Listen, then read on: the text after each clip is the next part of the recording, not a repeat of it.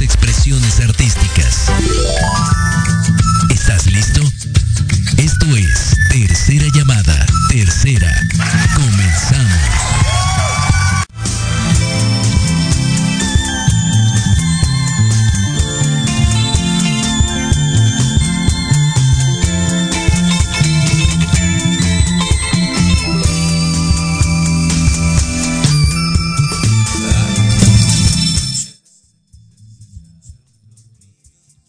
Bienvenidos a nuestro programa Arriba el Telón.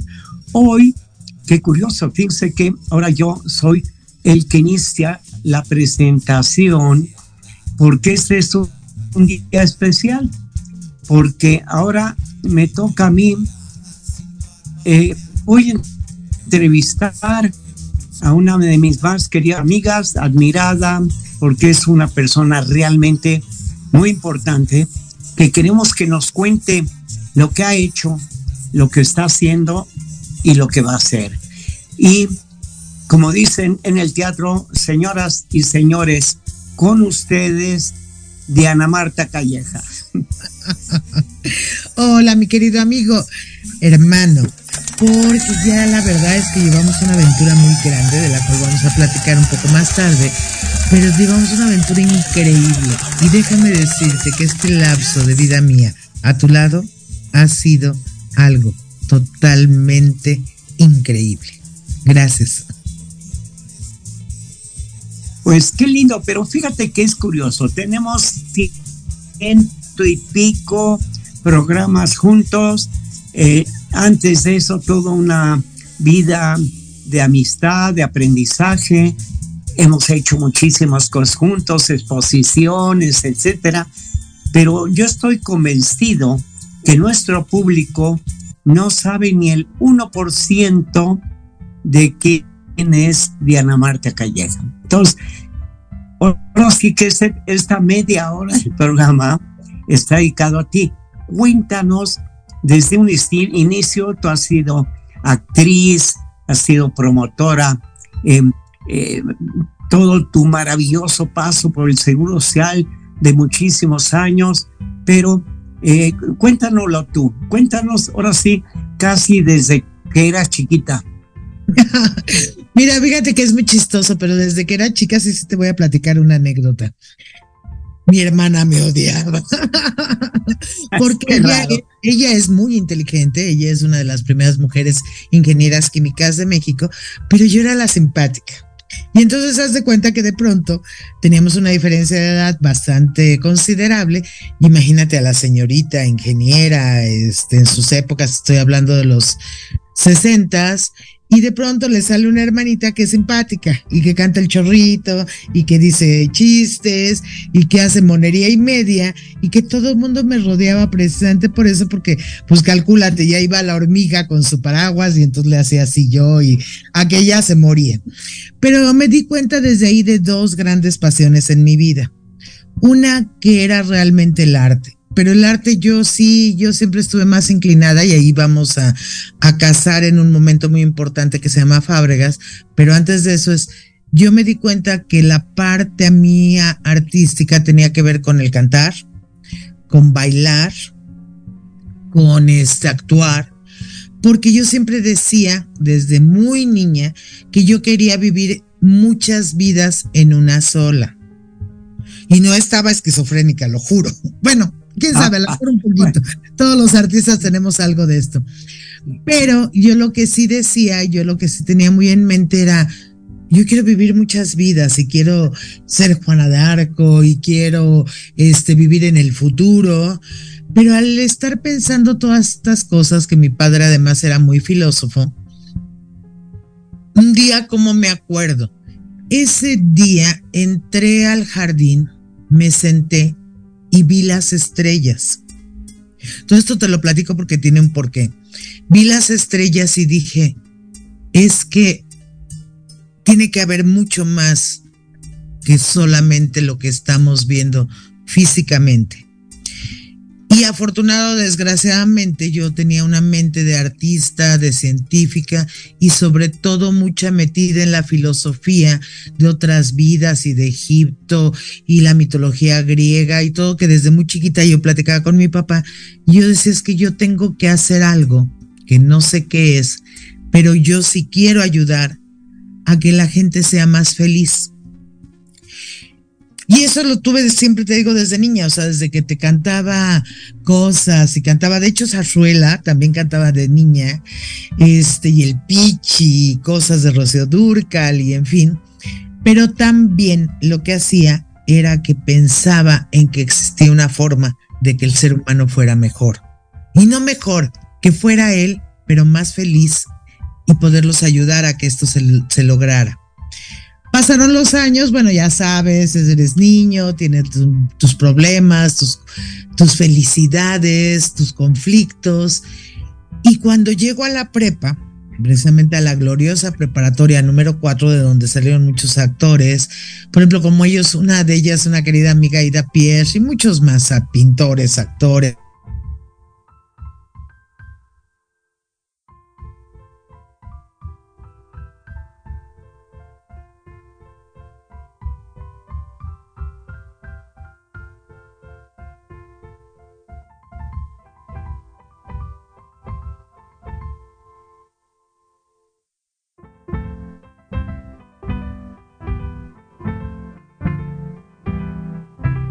Y entonces ahí me enteré que nuestra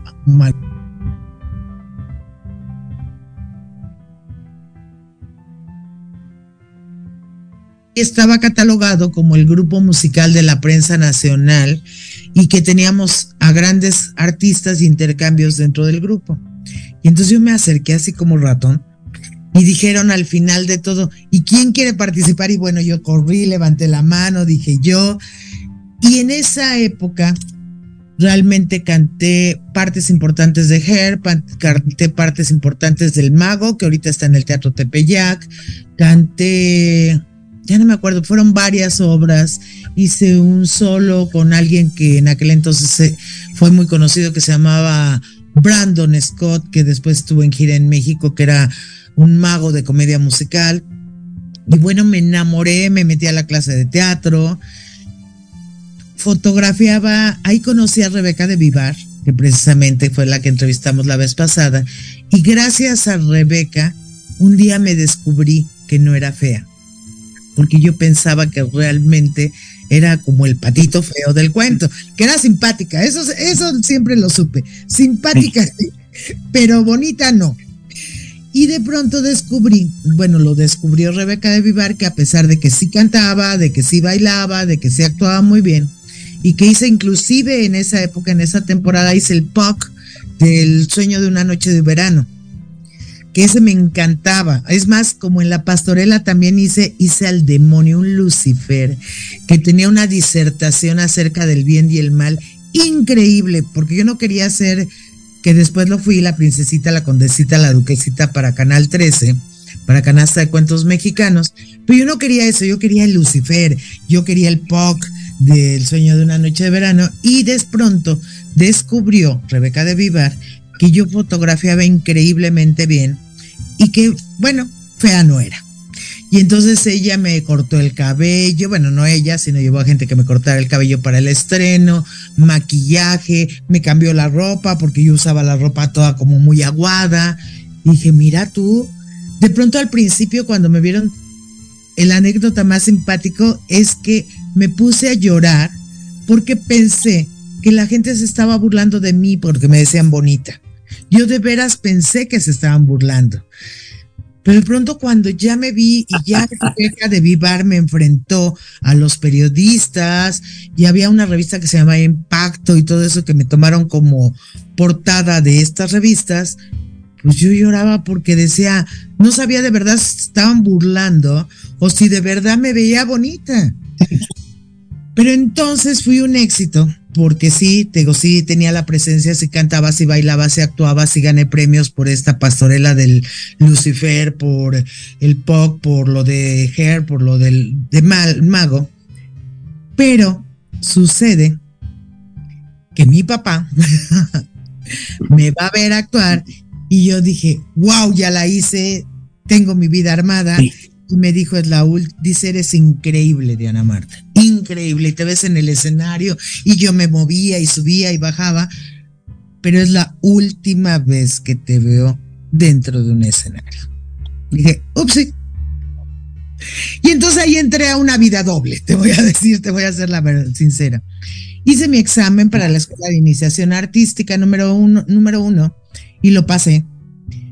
Y también, bueno, seguía con la preparatoria, muy buena en química, en física, en toda esta parte. Estaba decepcionada porque quería ser abogada, me decepcioné al final del día, pues sí, soy abogada, tengo maestría. Este, pero quería ser bióloga también. Pero bueno, total que entro a la escuela de iniciación artística, estoy en la prepa, y empiezo a hacer canasta de cuentos mexicanos, con gran éxito. Manolo Fábregas en ese entonces me descubre y me dice que entré a trabajar, porque Rebeca fue la que me presentó con el diluvio que viene. Pero ahí pasó algo muy, muy fuerte, que yo creo que fue miedo o no sé qué fue, o a lo mejor descubrí realmente lo que era realmente mi profesión y mi vida, porque me encontré en un mundo que desgraciadamente, y lo digo desgraciadamente porque yo siempre he pensado del arte, tú sabes, tengo una hija compositora y yo le he apoyado en todo, tengo un esposo que es una gloria nacional como concertista y los admiro y los respeto mucho y siento que el trabajo que han hecho ellos es peor que un ingeniero, un arquitecto y un economista juntos.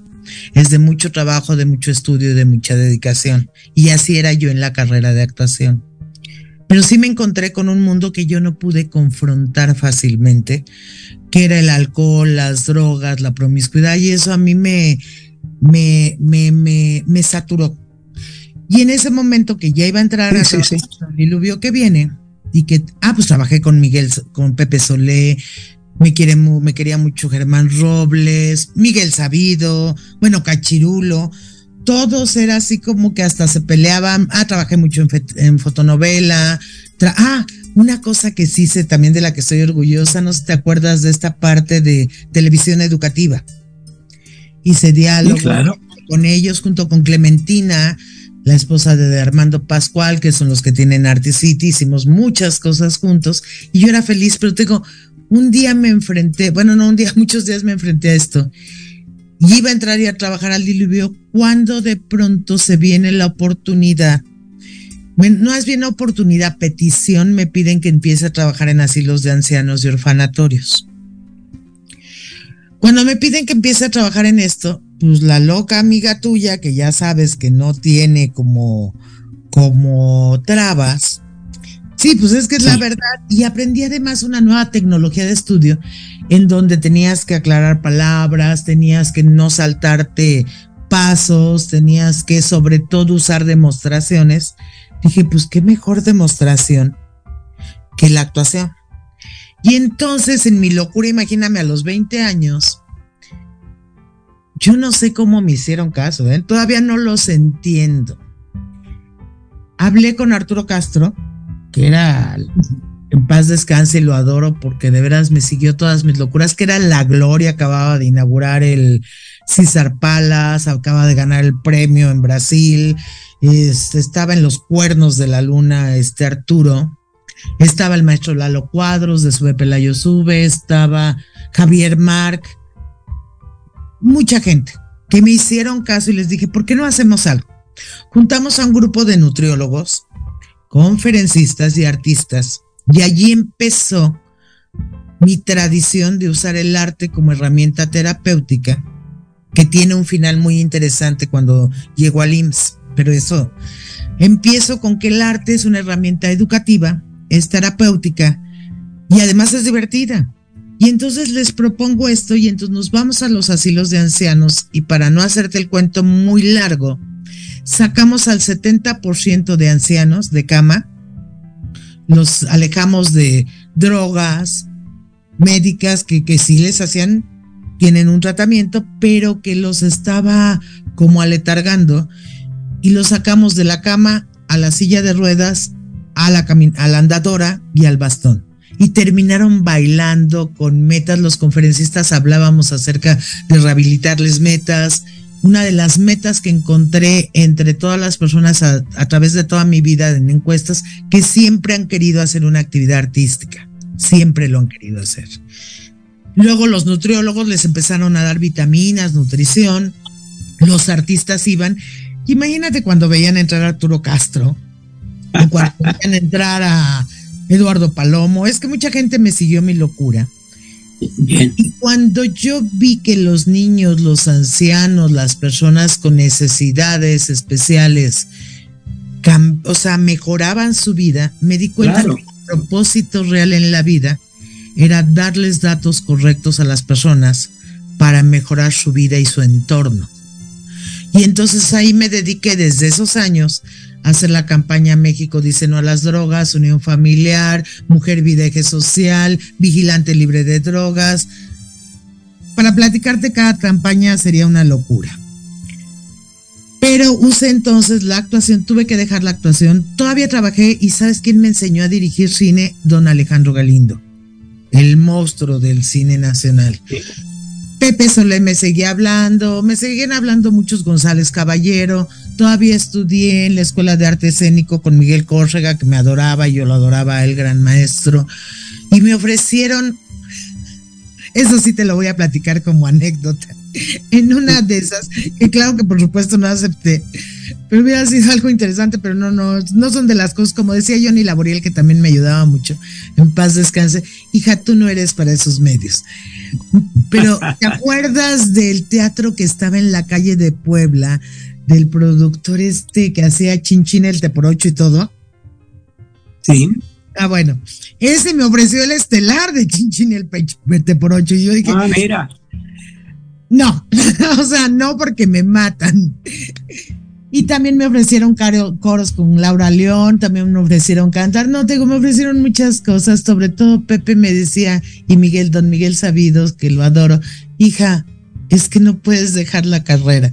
Pero sí fui cobarde y sí me di cuenta que mi vocación de verdad es darle datos correctos a las personas con las que puedan mejorar su vida y su entorno. Y la otra que mi pasión es dar a conocer que el arte es una herramienta terapéutica, funcional y divertida. Y también en ese contexto que se me cruzó en el camino del doctor Ernesto Piedras, que también es una herramienta económica que tenemos que usar, porque hay todo un estudio que hicimos. Y esa es la primera parte de mi vida, pero hay una segunda parte con el IMSS. Espero que te la haya contado más o menos rápida y no los esté aburriendo. No, no, no. Oye, fíjate que quiero hacer un pequeño break porque quiero agradecer mucho a Jorge Escamilla y a Proyecto Radio porque crees hoy es día 1 de noviembre los fieles difuntos. Y Proyecto Radio en su ofrenda de muertos me hizo el, gran eh, honor de poner a algunos de mis difuntos en la ofrenda, cosa que le agradezco a Jorge y a Proyecto Radio enormemente.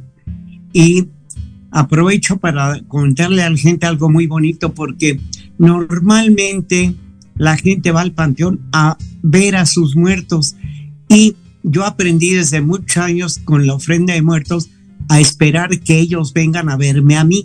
Bueno, entonces ya, ya habiendo hecho este comentario, ahora sí, métete directo a, tu valiosísima labor en el IMSS.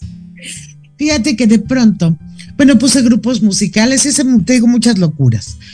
Pero, y entonces me fue, gracias a Dios, yo creo que le he de caer bien porque me fue bien por tener amigos como tú y como muchas personas. Ahí en el, cuando entro al IMSS, mucho por todo este carácter que me ofrecieron, la parte cultural que además, pues fue algo nuevo para mí el manejo de las galerías y yo así como, y tuve que estudiar mucho y hacer muchas cosas y me enamoré, si estaba enamorada de cómo ayudar a los artistas teatrales, me enamoré de los artistas plásticos en esta trayectoria y una de la gente que pusieron, tres, las gente, tres gentes que pusieron en las ofrendas, el maestro Felipe de la Lama, cómo aprendí de él.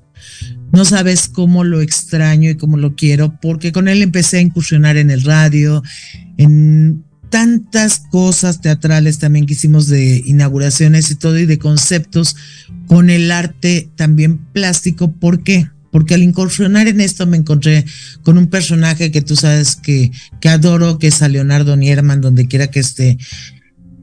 Y me encontré contigo. Al encontrarme contigo, digo, porque si empiezo a hablar de toda la gente que conocí gracias a esto, a Lichu Macero, a tanta gente, pero me encontré contigo y hicimos dos grandes, muchos eventos, pero una fue el, al maestro Sacal, que también estuvo dentro de la, de la ofrenda, y que fue increíble porque llenamos, por hablar, voy, voy a agarrar un eje que es el maestro Sacal y el maestro Nierman. Lo que hicimos es llenar todo el centro médico con su obra. Y una vez más, junto con los programas culturales y de música, de danza y de teatro y talleres, hacer que la gente dentro de sus comentarios dijeran que gracias al arte que había en centro médico, una, respondían mejor al tratamiento, se recuperaban más rápidamente y realmente dejaban de ser clientes frecuentes del hospital porque se iban a los talleres de música, de danza, de teatro y empezaban a tener movimiento. De hecho, yo logré ya para salir del instituto, bueno, abrí la red de galerías más grande de México, Tuvimos a los grandes artistas, hasta la erótica de este, el macho anguiano. Antes de que él falleciera, me dio el honor de poder poner la obra y Brillita me lo, me lo respetó. Y, y, por ejemplo, la obra de Leonardo Nierman, que nunca más se expuso completa, que era su colección privada. Eh, la obra del maestro urbano, en fin. Pero en este contexto, es que yo cerré mi carrera en el instituto poniendo a nivel nacional la norma de que haya arte dentro de los hospitales. Sí estoy triste porque no se hizo el proyecto completo como yo hubiera querido. Que el proyecto completo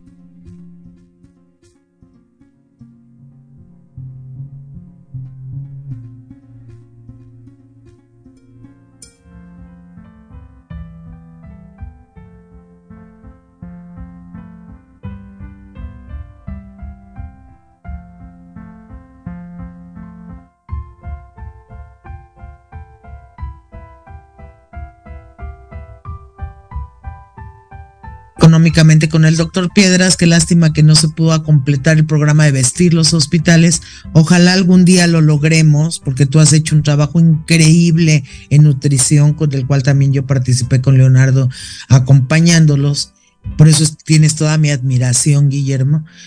Pero por lo menos la norma, mira, la red de galerías más grande, mientras estuve de, de obras de arte, estuvo en la LIMS.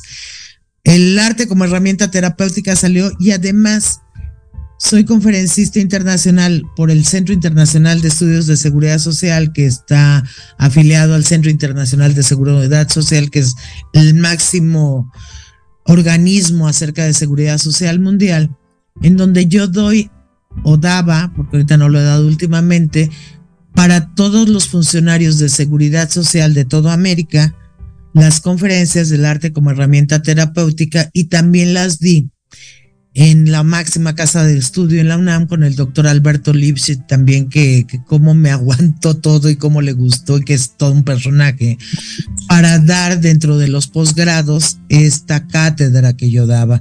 Y bueno y en muchas cosas más te lo estoy haciendo como muy cortito porque tú y yo hicimos también mucho más y con muchos más personajes. No pero fue fue muy lindo y yo me acuerdo de muchísimos porque eh, pues tú eras un huracán y este, contigo era, eh, seguirte el ritmo era complicado, pero tú te acuerdas que logramos traer del Museo Iconográfico El Quijote a los grandes premios nacionales, este, hicimos una exposición muy linda donde, si no te acuerdas, hicimos una exposición de Dalí dentro de esa exposición.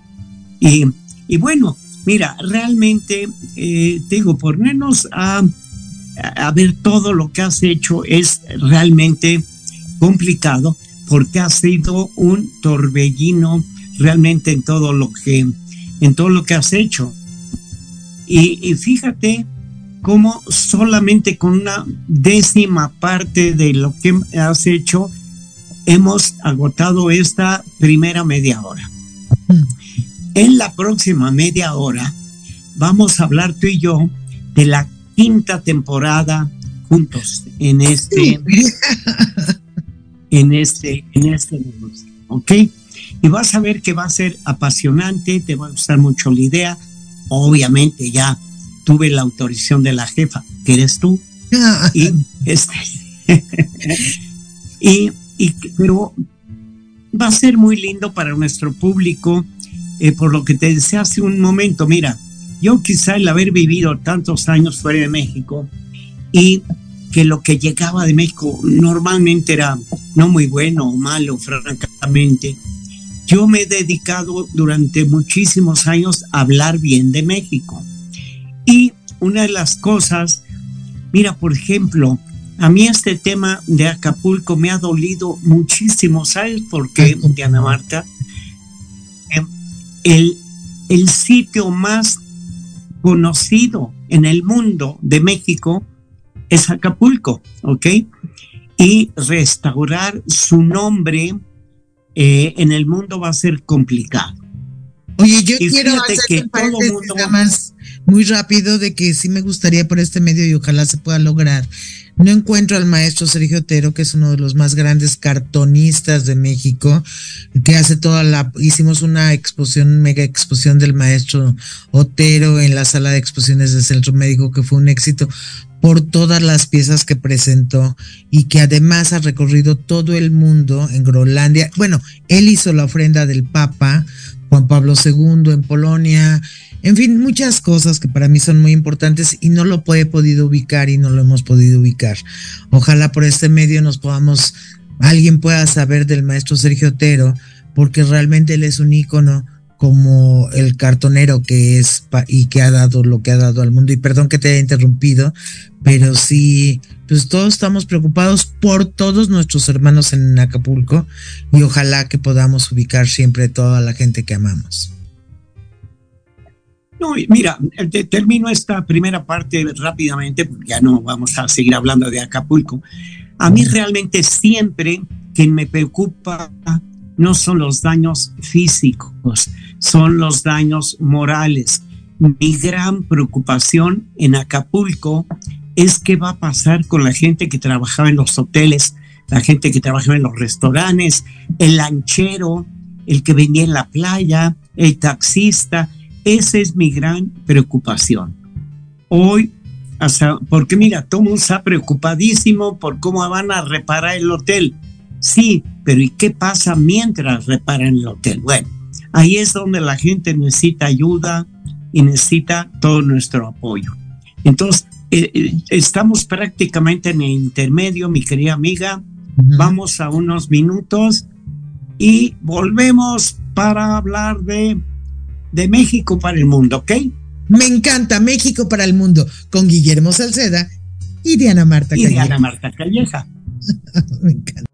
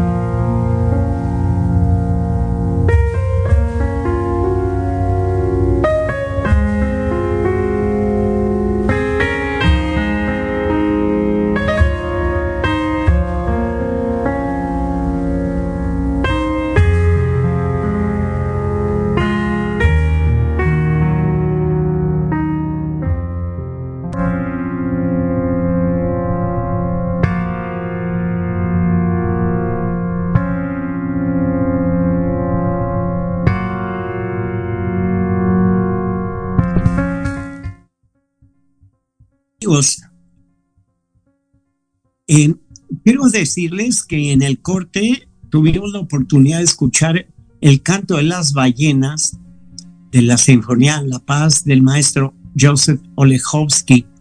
Quiero decirles que en sucesivos programas les vamos a estar dando varias buenas noticias de todos los proyectos que vamos a hacer con este maravilloso artista. Y eh, eh, les va a encantar. Y ahora, ahora quiero comentar todo lo maravilloso que le ha ofrecido México al mundo. Diana Marta es increíble. Mira, eh, vamos a hablar de alimentación. ¿Qué ha dado México al mundo en cuestión de alimentación? Vamos a hablar de música, eh, vamos a hablar de las artes em, eh, populares, o sea, de las maravillosas manos de los artistas mexicanos. Creo que te mandé la ofrenda de muertos en Nueva York de maravillosos artistas mexicanos. Bueno, pero es de saber que hay una ofrenda fantástica que vamos a poner en nuestro primer programa de la ofrenda de muertos de México en Singapur, que me hizo favor el señor cónsul de México en Singapur de enviarme las, las imágenes. Bueno, en la Casa de México en Madrid hay otra ofrenda de muerto fantástica. Bueno, eh, vamos a hablar de arte, pintores, escultores, hay obra de artistas mexicanos tú mencionabas al maestro Nierman, solamente en los Estados Unidos hay 49 esculturas de Nierman. El 19 de noviembre está dedicado a Leonardo Nierman en Chicago. Chicago, claro. vamos a hablar de cine, televisión, vamos a hablar de deportes, vamos a hablar de ciencia. Oye, te quiero platicar una anécdota, perdón que te interrumpa, acerca de comida porque lo dijiste al principio. Fíjate que ahora que estuve en Bogotá, te lo digo muy rápido, había gentes donde yo estaba de Panamá, Ecuador, Francia, Panamá, Ecuador, Francia, Perú y bueno, obviamente colombianos. Se me ocurrió porque encontré en un mercado muy lejano, como ya como los cuentos muy, muy lejano, Encontré tomate verde, porque no es algo que allá vendan, allá no lo venden, pero sí allá en un mercado como tipo, haz de cuenta, central de abastos. Conseguí tomate verde, cilantro, bla, bla, bla, y conseguí varias cosas que se podrían asemejar a la crema o al queso nuestro. Y se me ocurrió hacer unas enchiladas, pero sin chile, porque los colombianos no comen chile, y bueno, los franceses tampoco, y en fin. Para no hacerte esto más más amplio, lo que sucedió es que probaron las enchiladas y déjame decirte que una de ellas, que era una mujer muy delgada, apartó dos para el día siguiente. bueno, pues entre el peruano y la francesa y creo que la ecuatoriana, se las robaron y se armó un zafarrancho en la casa porque decían que era algo único que nunca habían probado y que además no les importaba habérselo robado. Calcula cómo es nuestra gastronomía y es lo más sencillo que los mexicanos podemos preparar. No, pero fíjate, incluso mira, yo voy a pedir a la cabina que anoten mi correo electrónico, que es gmail.com porque eh, quiero pedirle a nuestros amigos que nos escuchen y también nos den ideas de todo lo que México ha aportado al mundo, de todo lo que ellos, eh, eh, experiencias como esta que tú has, que tú has vivido. Porque fíjate que es curioso, yo en el tiempo que viví tantos años en, en España, cuando yo llegué no había comida mexicana, ¿ok? pero ¿qué crees? que llegó Corona con una cerveza que se llama Coronita. Y Coronita empezó a llevar elementos mexicanos, llevó Masteca, por ejemplo, llevó Masteca, eh, llevaron una serie de elementos. Y resulta que cuando yo me marché de España, 25 años después, había, no sé si 20 o 30 restaurantes mexicanos eh, eh, con títulos, cada uno más bonito. Uno se llamaba eh, Panza Llena, por ejemplo. Wow. Pero otro se llamaba Entre Suspiro y Suspiro. Ay, no es y Bueno, había un montón de, de restaurantes de comida mexicana. Quiero decirte que nuestra comida, tú lo acabas de comentar hace un momento, el problema ha sido el picante, por decirlo de alguna manera, pero se sustituye de, muchísimas maneras. Por ejemplo, tenemos con, condimentos como el achiote, que es lo que lleva la cochinita pibil, que no es picante y es delicioso, bueno, pero así como eso, eh, tenemos mucho, mucho que hemos ya te voy a contar una neta muy linda. Porque un día, un Carlos Esteba, un gran director de orquesta mexicano, que propició mucho la música mexicana, fue invitado, fue invitado a Viena a dar un concierto. ¿Y qué crees? Que en el concierto en Viena, pues nada más tocó el Danubio Azul, que es un vals vienés y le dijeron, oiga, pero usted cómo se atreve una orquesta mexicana a tocar el Danubio Azul. Dijo, pues ustedes cómo se atreven a presumir la fábrica de chocolate importante del mundo cuando el chocolate es un producto mexicano. Y así como eso, nos vamos a llenar de anécdotas. Vas a ver, eh, eh, tú sabes que incluso, por ejemplo, en el aspecto legal, ahora que está de moda, el juicio de amparo, el juicio de amparo es un proceso jurídico mexicano, ¿ok? Pero así como eso, bueno, ya no te hablo de la consabida y conocida televisión a color del maestro González Camarena. Ah, claro, González por Camarena. Cierto, por cierto, mi tocayo, se tenía que llamar Guillermo. Este, y entonces, no, pero fíjate que realmente tenemos una, no sé, tenemos a Octavio Paz, por ejemplo, a Juan Rulfo, tenemos gente que nos ha llenado de orgullo en México. Eh, y, lo vemos ahora, por ejemplo, con estas ofrendas. En nuestro próximo programa, fíjate que vamos a poner imágenes, porque los mexicanos somos un pueblo simpático, nos quieren en el mundo, créeme. O sea, somos un pueblo que, te lo digo por mi experiencia por todos lados, eh, me acuerdo el primer viaje que hice con mi mujer a China, llegué, entregué mi pasaporte en, en, la aduana o en migración, me vio el chino y dijo, ah, mexicano, macho, mostacho. sí, sí. he tenido bigote toda mi vida. Bueno, mexicano, macho, mostacho. Y olvídate, eh, eh, eh, somos simpáticos, como Ana Marta, la gente nos quiere y entonces creo que este programa, yo siempre pretendo que mis paisanos se sientan muy orgullosos del país que tenemos.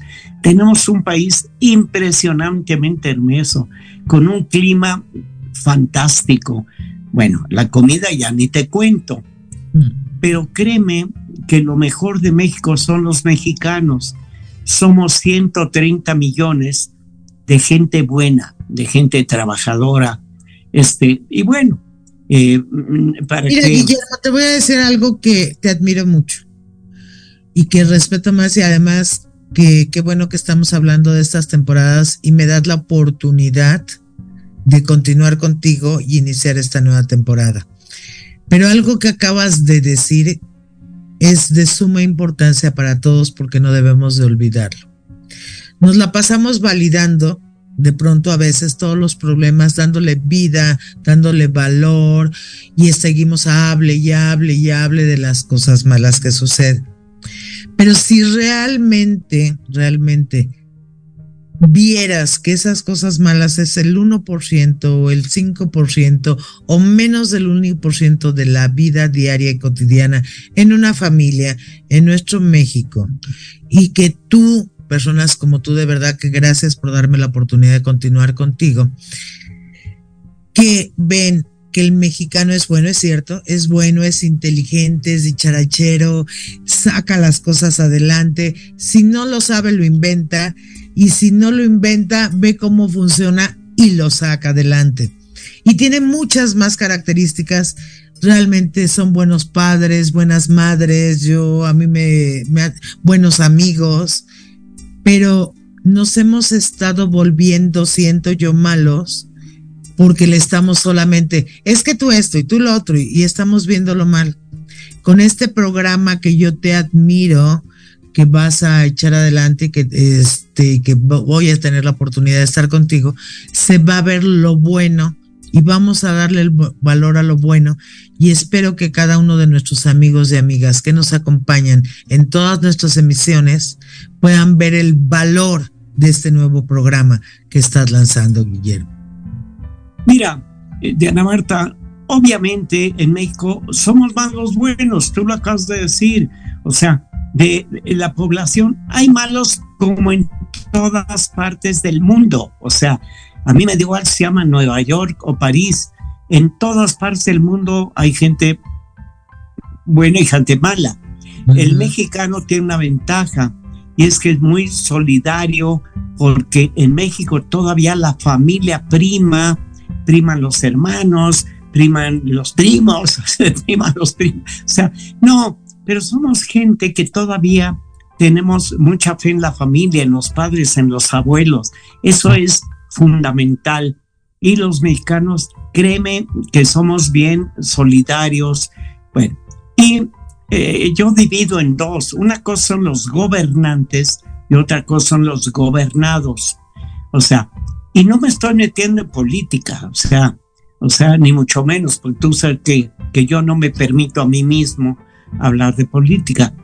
Pero aquí el tema es, mira, por ejemplo, y un minuto, eh, todo mundo está muy preocupado por qué va a pasar el próximo año 2024 y quién va a ganar las elecciones y tal y cual.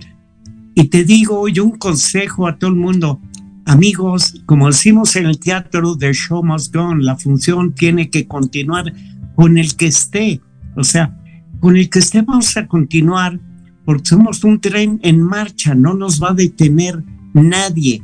Ahora, el que de repente el gobernante tome mejores o peores decisiones, pero pues yo mañana, igual que Diana Marta, igual que Joseph, Joy, etcétera, vamos a seguir trabajando y vamos a continuar con nuestra vida. Mira, en México no hay ni buenos ni malos, ni ricos ni pobres, ni chayos ni fifís. Hay mexicanos tratando de sacar adelante a su familia todos somos mexicanos, no hay buenos ni malos, ni arriba ni abajo.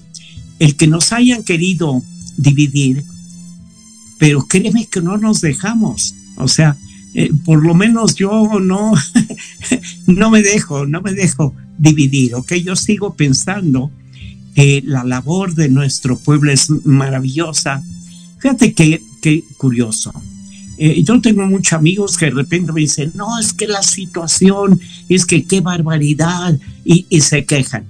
digo, oye, fulanito, una pregunta, ¿tú ya desayunaste? ¿Dormiste en una cama? Eh, ¿Estabas bajo techo? Eh, ¿Tienes una familia, etcétera? ¿De qué te quejas? Vamos a ver.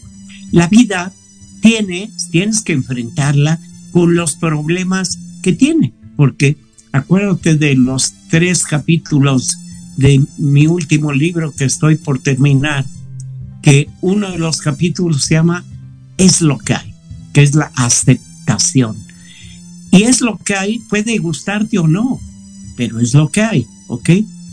Y en el, la tercera parte del libro se llama Hay que hacer lo que hay que hacer, o sea, no lo dejes, simplemente toma tu responsabilidad y haz lo que tienes que hacer.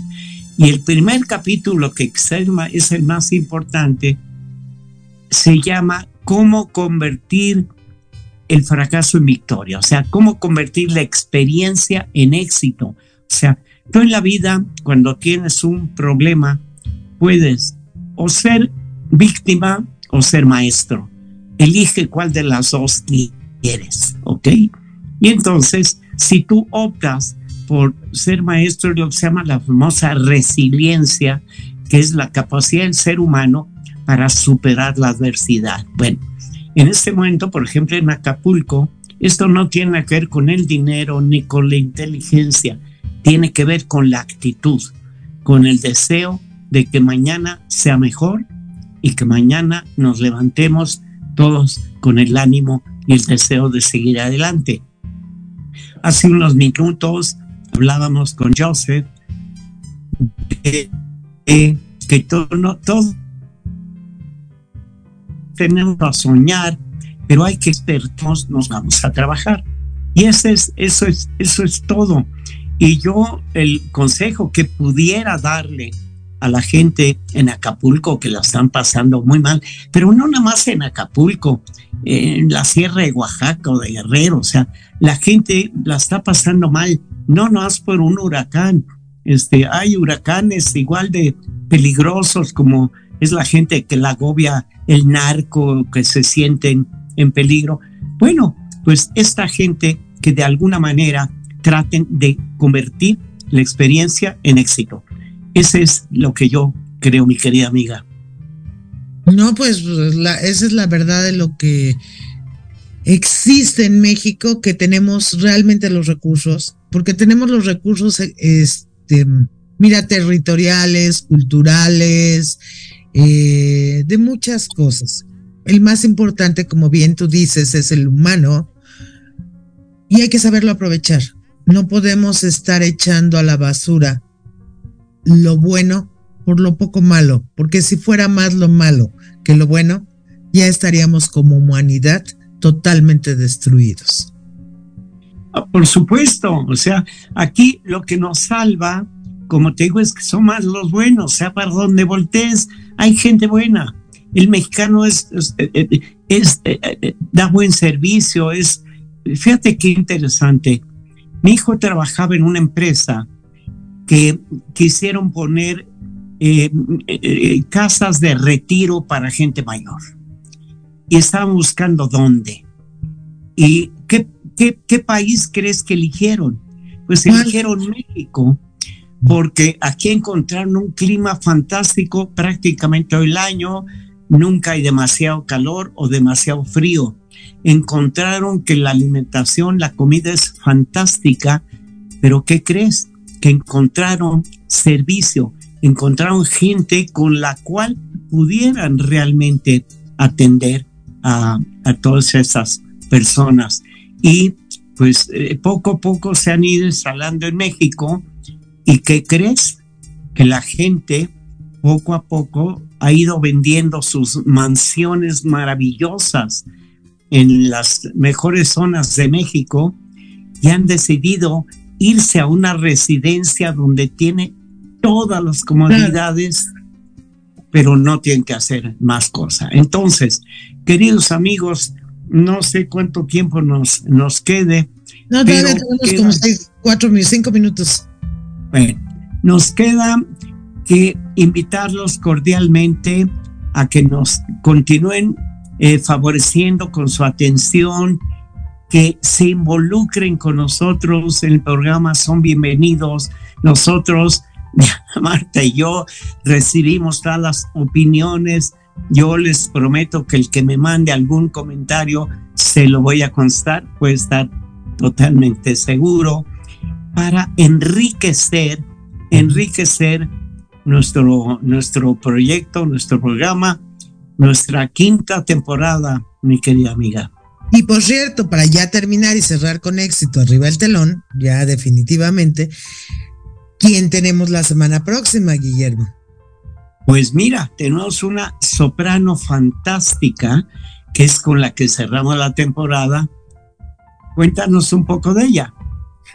Mira, Cristina Ortega es todo un ícono en lo que es la ópera La Zarzuela. Bueno, yo personalmente, como es la, la Zarzuela, que es algo que me encanta, pero es un ícono en todos sentidos. Ella trabajó con Pepita en Bill.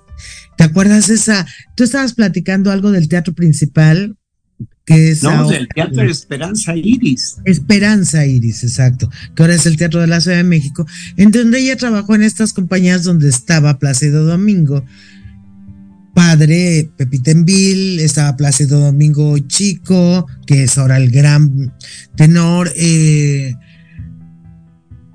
y ella lo que hacía es que empezó a cantar, bailar, y de pronto descubrieron a una estrella que se fue haciendo más grande, más grande, tanto en la zarzuela como en la ópera, que de manera increíble brilló de diferentes formas.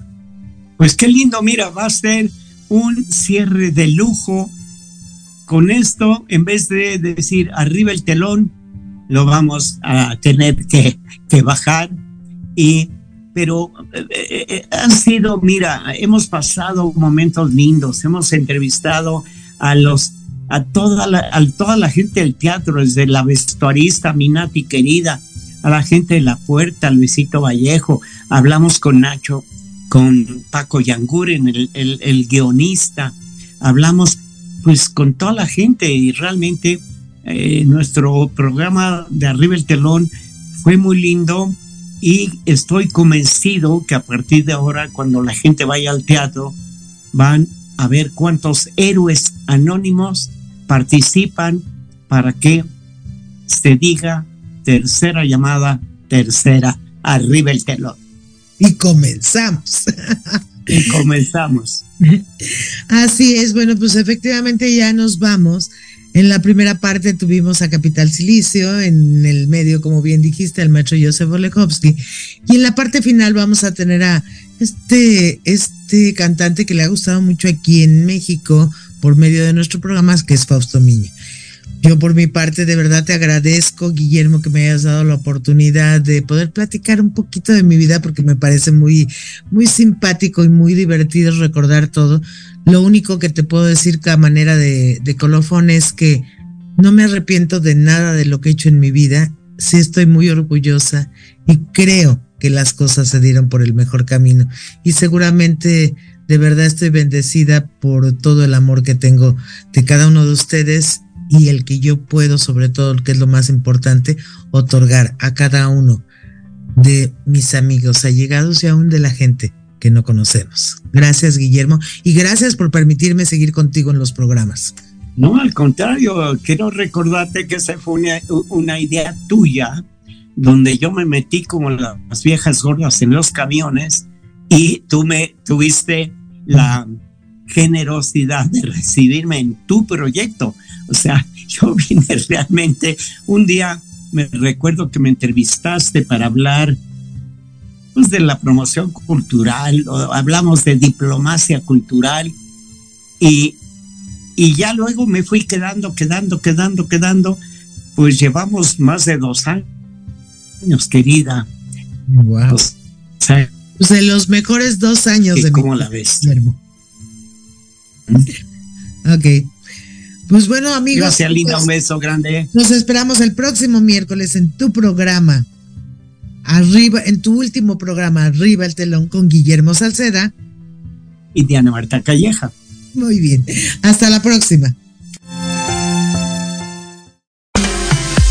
Gracias por acompañarnos en una emisión más de Arriba el telón, el programa cultural conducido por Diana Marta Calleja y Guillermo Salceda. Te esperamos la próxima semana.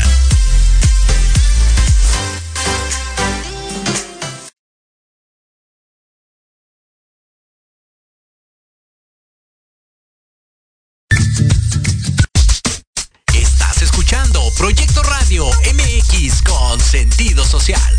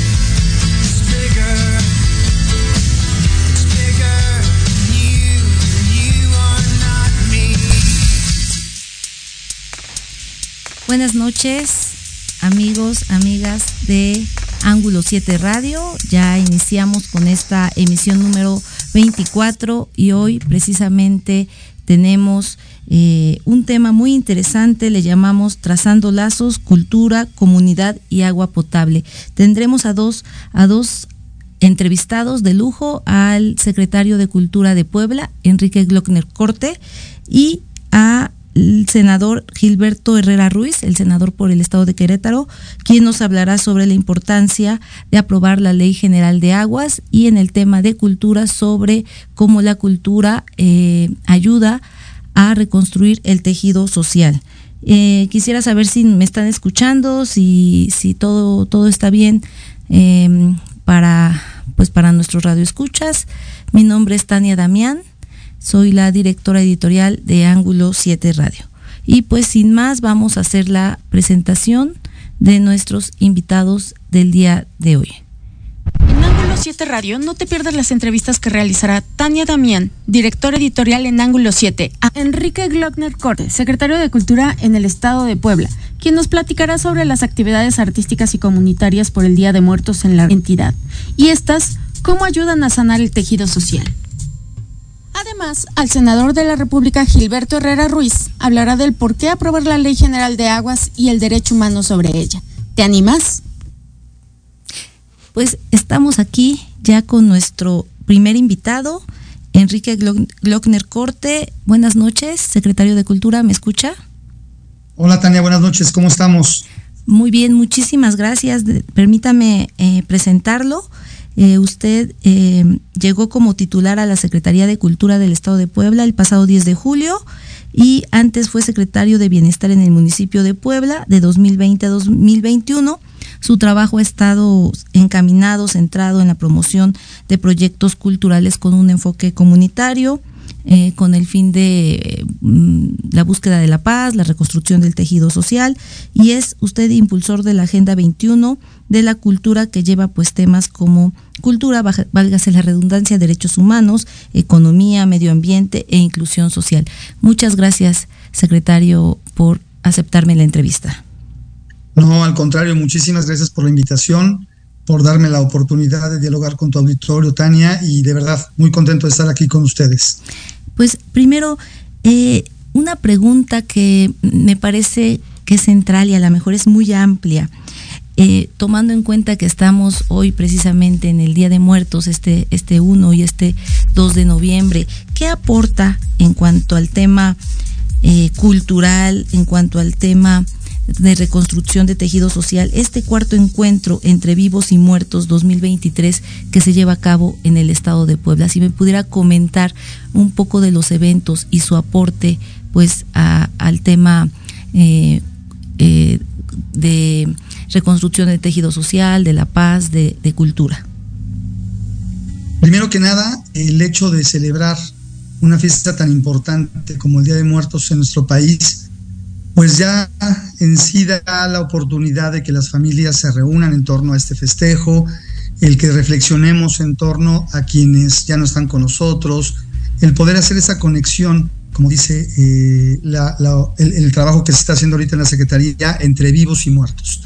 Esta conexión es fundamental porque nos ayuda a tomar perspectiva sobre quiénes somos, de dónde venimos y a dónde queremos ir con relación a nuestra vida misma. El Día de Muertos, repito, es una festividad muy representativa de los mexicanos y las mexicanas. Es una fiesta que valoran mucho y en otros países que hasta como que les llama la atención eh, qué hacemos aquí, por qué hacemos esto, por qué tenemos esa forma de convivir con la muerte, de relacionarnos, eh, cómo es posible que nosotros podamos tener la vocación de interactuar, de dialogar con nuestros muertos, de rendirles un tributo. Y es un tributo que, conjunta una tradición que, o diversas tradiciones que vienen de, tiempos ancestrales, de las culturas prehispánicas, con lo, que tenemos, lo que incorporó eh, la conquista española en cuanto a la religión católica. Entonces, en sí ya el propio festejo es, es el, el propio hecho de tener estas fiestas de Día de Muertos, ya nos permiten tener esa unión, esa vinculación social, ese tejido social. aunado a esto, bueno, cuando nosotros compartimos esta fiesta y le damos el valor de un patrimonio intangible a, estas actividades, pues invitamos a la población a que compartan su visión sobre estas fiestas, eh, que nos permitan eh, compartir esa visión, esa, esa forma de vida, esa forma de, vivir esta, esta, esta, temporada de Día de Muertos.